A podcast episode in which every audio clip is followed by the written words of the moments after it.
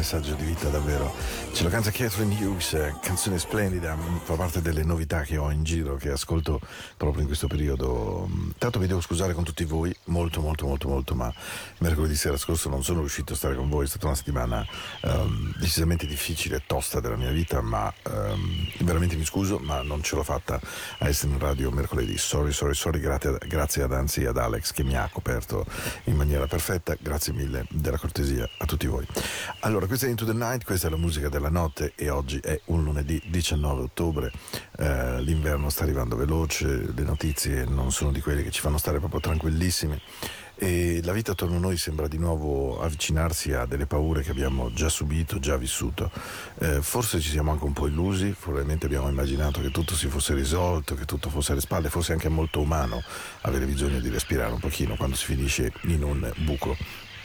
E io questa sera vorrei cominciare con una canzone che voglio dedicare a una persona che ho amato molto, che purtroppo è salita verso il cielo e che però è qui oggi, in questo momento la vedo assolutamente attraverso tutte le stelle e tutte le nubi e tutte le cose più, più dolci che il cielo sa contenere di noi faccio anche fatica a parlarne, ma questa canzone era molto, molto, molto amata da mia sorella Simona e allora volevo proprio aprire con questa perché so che fa parte dei suoi ricordi. Non ho la minima idea se le onde delle radio o se il wifi trasporti fino a là dei suoni, ma se dovesse riuscirsi, riuscirci, scusate, questo, questa è una canzone che tu hai amato perdutamente e che amo io con te e che questa notte ti dedico con un amore infinito che grazie a Dio non ha tempo, non ha luogo, non si consuma, anzi.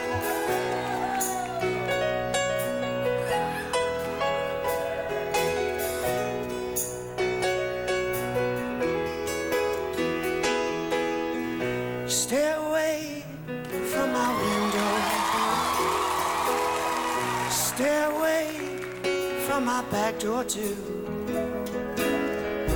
disconnect your telephone line. Relax, baby, and draw that line.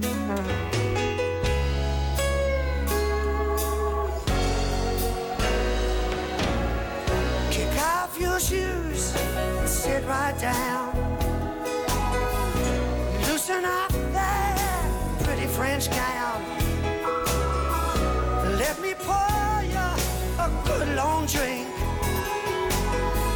Ooh, baby, don't you hesitate, cause tonight's the night. It's gonna be alright. Cause I love you, girl. Ain't nobody gonna stop us now.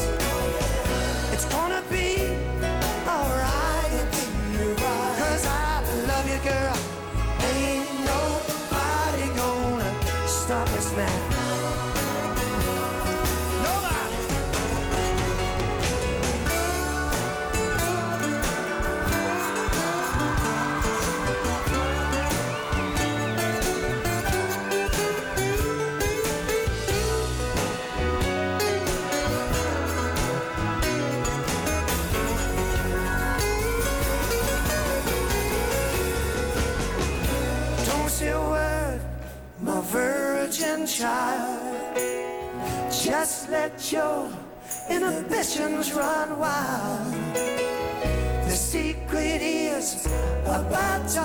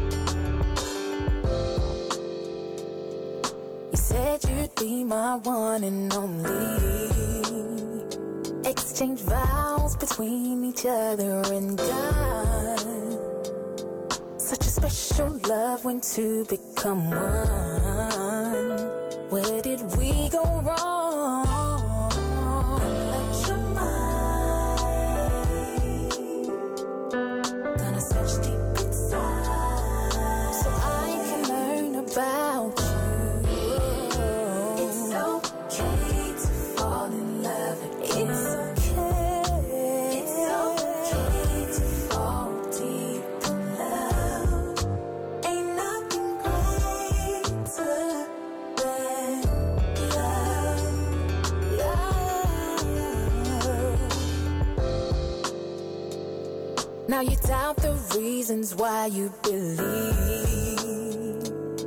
And you feel like God just ain't enough. So many unanswered questions in your mind. Lost sight of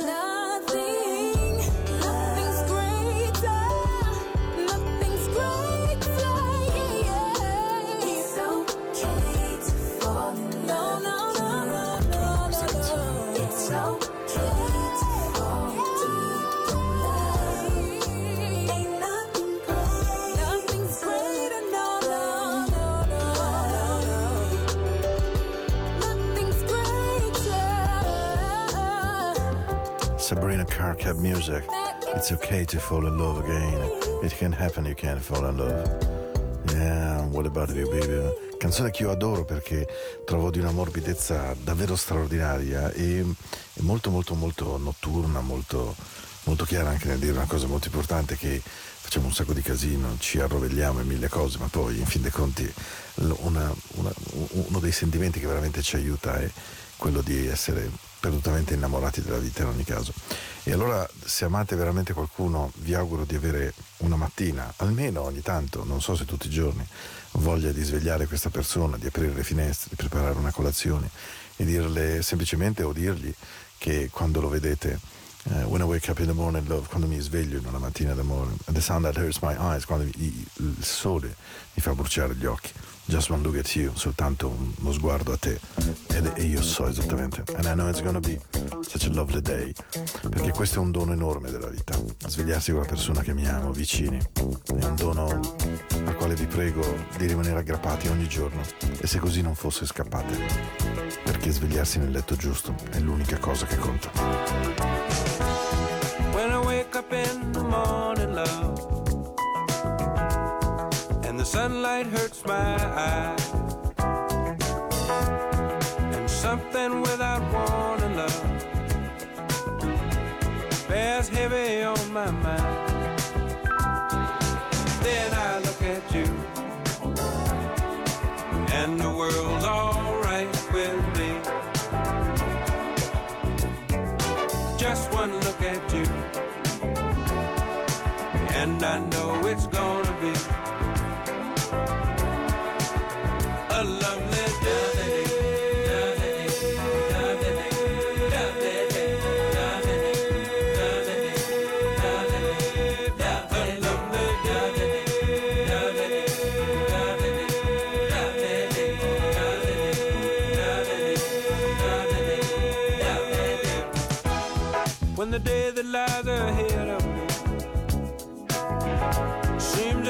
impossible to fake.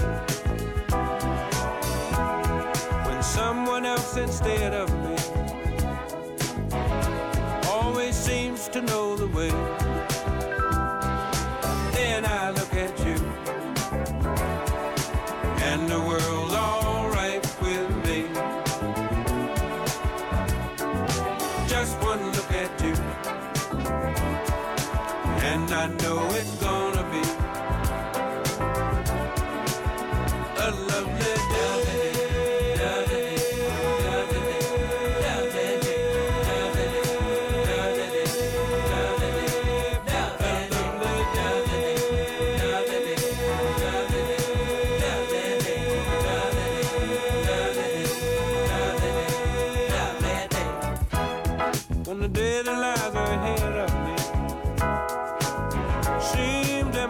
susceptible of fate. And when someone else instead of me always seems to know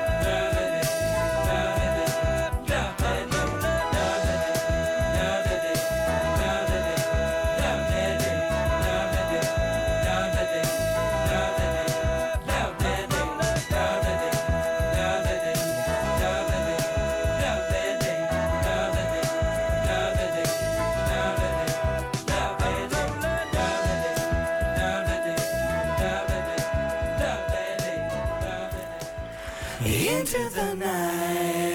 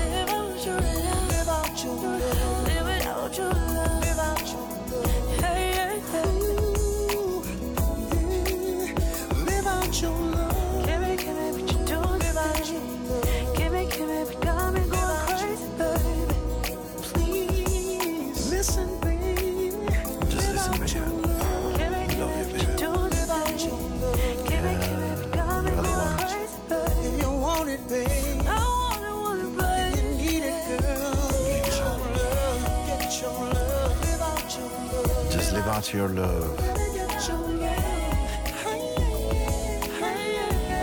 Ken and Tony Braxton, Live Out Your Love da Into the Night, la musica della notte, questa è la musica di Radio Ticino ogni lunedì ed ogni mercoledì, quasi insomma, mercoledì scorso ho bigiato, mi scuso ancora veramente tanto, dalle 22 alle 23 in replica la domenica, lo sapete, poi la potete seguire su Spotify, insomma in tanti luoghi della mente e del cuore.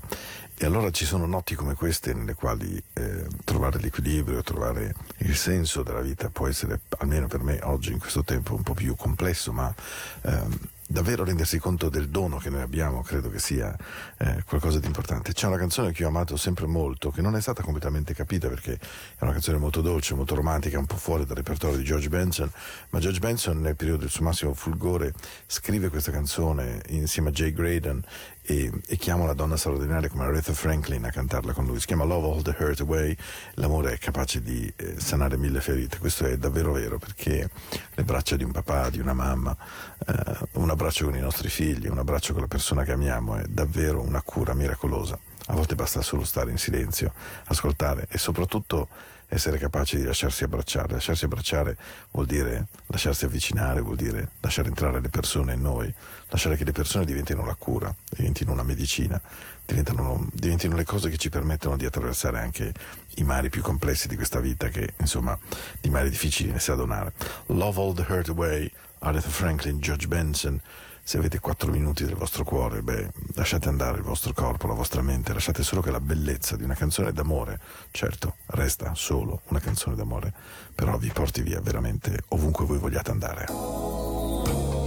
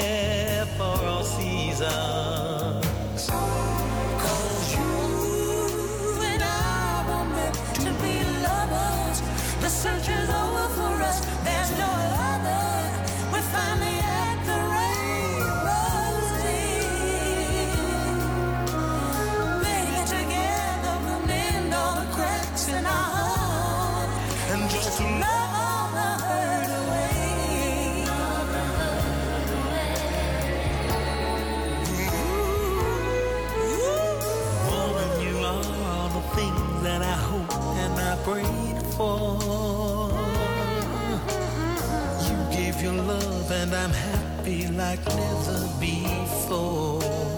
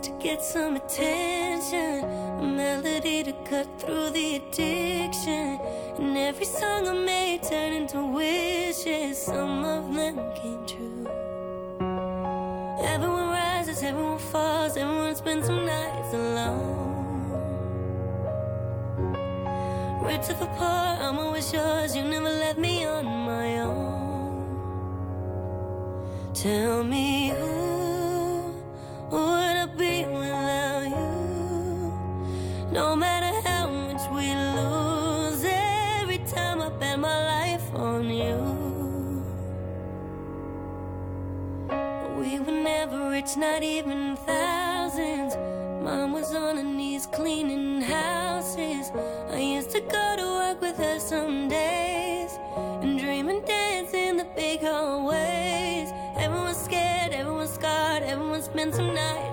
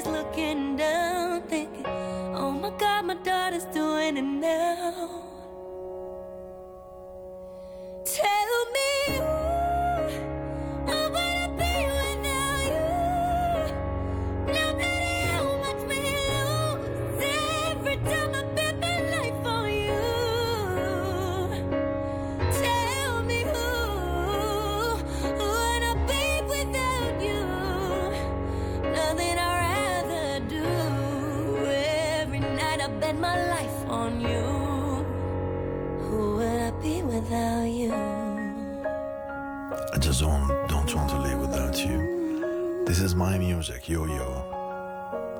Lei è la stessa che canta Don't Talk Me Down, tanto per intenderci, e che è di una bravura, secondo me, davvero straordinaria. È una ragazza che è uscita da un talent americano, credo, American's Got Talent, ma che è stata altrettanto bravissima nell'uscire dal personaggio eh, e da regalarci pagine davvero notevolissime.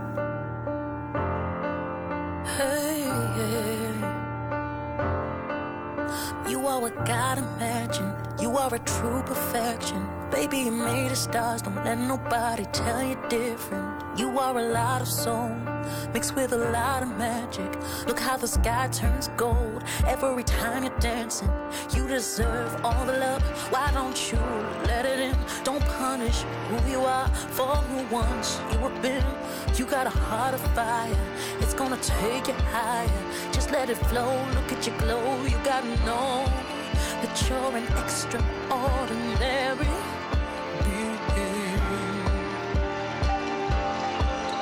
You're an extraordinary being. See, your anatomy is made up of those before you. Gold is your history. You're standing upon their shoulders. See, you're a China, getting too high for cowards. Look how you're flying.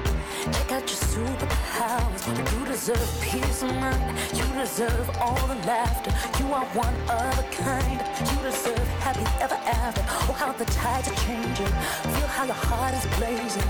You gotta breathe. You gotta see. You gotta believe that you're an extraordinary.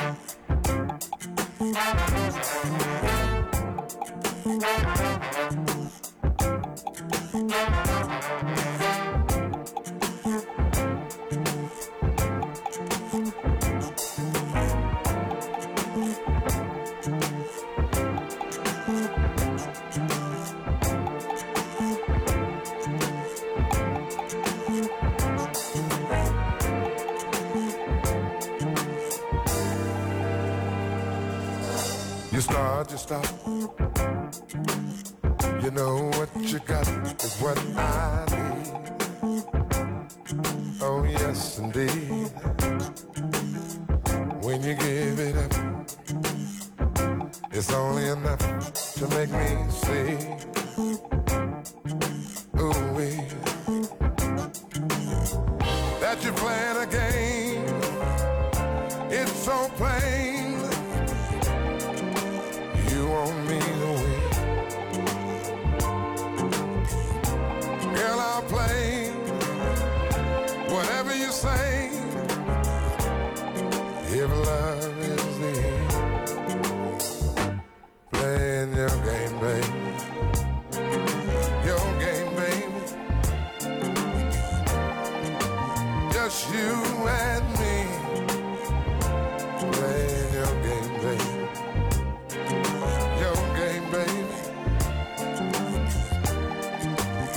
just you.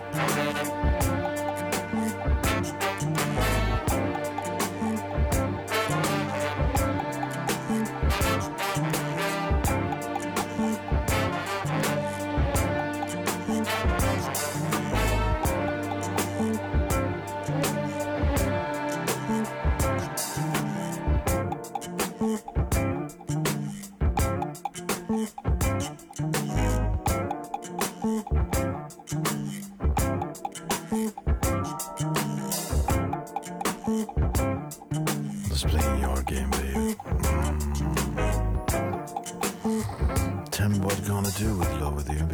Mm, Barry Barry White. Una delle canzoni che amo di più di Barry White perché è ipnotica, è suadente, è tutta fatta di bacino, di movimenti dolci, di Playing Your Game Babe era una di quelle canzoni che Barry sapeva scrivere lunghissime, quasi sette minuti, eppure suadente, sensuale, come sapeva essere lui, una voce, una voce straordinaria. Quando Mike Francis scopre di avere questo tumore ai polmoni dato da un uso sconsiderato delle sigarette, probabilmente la connessione ormai tra tumore polmonare e tabagismo è abbastanza assodata, anche se conosciamo persone che non fumano, che lo stesso si ammalano, le persone che fumano come turchi, a cui non accade nulla, ma questi sono i, le parti insondabili e sconosciute dei tumori. E mh, quando Francesco, dicevo, scopre di non stare molto bene, di, iniziare un percorso, fonda un gruppo che chiama Mystic Diversion e qui eh, butta dentro una parte dei suoni non dance, non, eh, non- che non gli appartenevano completamente, o meglio si pensava. Invece con Mystic Diversion comincia un percorso musicale interessantissimo nel momento del chill out, nel momento in cui, tanto per intenderci, girava Buddha Bar con Jean-Claude Schall e, e devo dire azzecca clamorosamente il suono. E allora questa sera, in una serata così, eh, che per me è la prima trasmissione post qualcosa di grande della mia vita, avevo voglia di risentire Francesco vicino a me. Si chiama Mike Francis per gli amici, ma Francesco Puccioni all'anagrafe. Una persona straordinaria. Mystic Diversion, da Into the Night.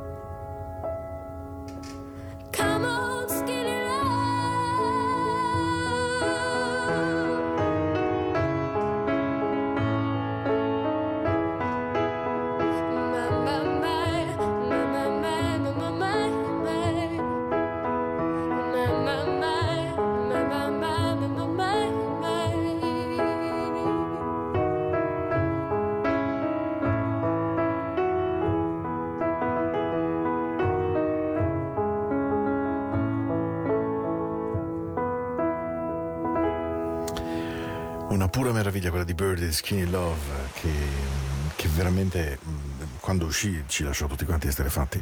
Poi appunto come ho detto Birdie un pochino si è smarrita, probabilmente si era costruito un personaggio troppo complesso, troppo difficile da mantenere, anche troppo difficile da reinventare perché lei uscì come ragazza prodigio, come ragazza giovanissima, come, come artista veramente sorprendente quando scritto Confident Sound o People Have the People. Insomma, veramente Birdie fu una rivelazione che ci lasciò tutti quanti esterefatti. Ma Skinny Love resta davvero un capolavoro.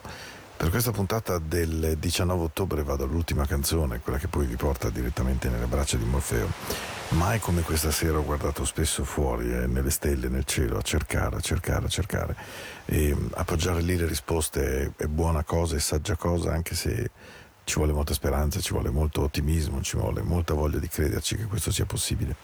Io vi abbraccio veramente fortissimo, vi auguro una buona notte, una notte che sia dolce, che vi avvolga, che vi voglia bene, che vi regali buoni pensieri, che vi regali buone decisioni, buone energie, che vi faccia far pace con tutte le ferite che magari vi hanno attraversato. Ho scelto una canzone splendida che si chiama Close to You di Christopher Goes. Lui è un artista un po' lounge, un po' chill out, ma mh, da una sensibilità musicale e armonica fuori dal comune. Questa è una canzone lunga, ma è l'ideale davvero per scivolare nel sonno, ve lo prometto perché è dolcissima.